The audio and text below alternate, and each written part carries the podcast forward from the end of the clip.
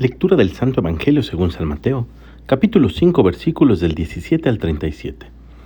En aquel tiempo Jesús dijo a sus discípulos, No crean que he venido a abolir la ley o los profetas. No he venido a abolirlas, sino a darles plenitud.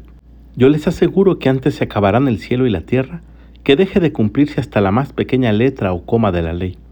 Por lo tanto, el que quebrante uno de estos preceptos menores y enseñe eso a los hombres, será el menor en el reino de los cielos pero el que los cumpla y los enseñe será grande en el reino de los cielos. Les aseguro que si su justicia no es mayor que la de los escribas y fariseos, ciertamente no entrarán ustedes en el reino de los cielos. Han oído que se dijo a los antiguos, no matarás, y el que mate será llevado ante el tribunal. Pero yo les digo, todo el que se enoje con su hermano será llevado también ante el tribunal. El que insulte a su hermano será llevado ante el tribunal supremo, y el que lo desprecie será llevado al fuego del lugar de castigo. Por lo tanto, si cuando vas a poner tu ofrenda sobre el altar, te acuerdas allí mismo que tu hermano tiene alguna queja contra ti, deja tu ofrenda junto al altar y ve primero a reconciliarte con tu hermano, y vuelve luego a presentar tu ofrenda. Arréglate pronto con tu adversario mientras vas con él por el camino.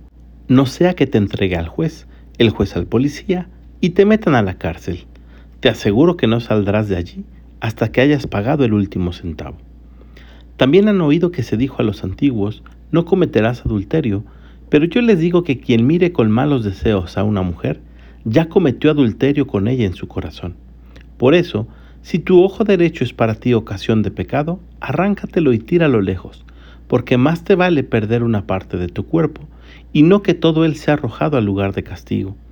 Y si tu mano derecha es para ti ocasión de pecado, córtatela y arrójala lejos de ti, porque más te vale perder una parte de tu cuerpo y no que todo él sea arrojado al lugar de castigo. También se dijo antes, el que se divorcie que le dé a su mujer un certificado de divorcio, pero yo les digo que el que se divorcia, salvo el caso de que vivan en unión ilegítima, expone a su mujer al adulterio, y el que se casa con una divorciada comete adulterio. Han oído que se dijo a los antiguos, no jurarás en falso, y le cumplirás al Señor lo que le hayas prometido con juramento. Pero yo les digo, no juren de ninguna manera, ni por el cielo que es el trono de Dios, ni por la tierra porque es donde Él pone los pies, ni por Jerusalén que es la ciudad del gran rey. Tampoco jures por la cabeza, porque no puedes hacer blanco o negro uno solo de tus cabellos. Digan simplemente sí cuando es sí y no cuando es no. Lo que se diga además viene del maligno. Palabra del Señor. Muchas cosas importantes y valiosas podríamos concluir del Evangelio del día de hoy, pero quiero compartir contigo solamente dos.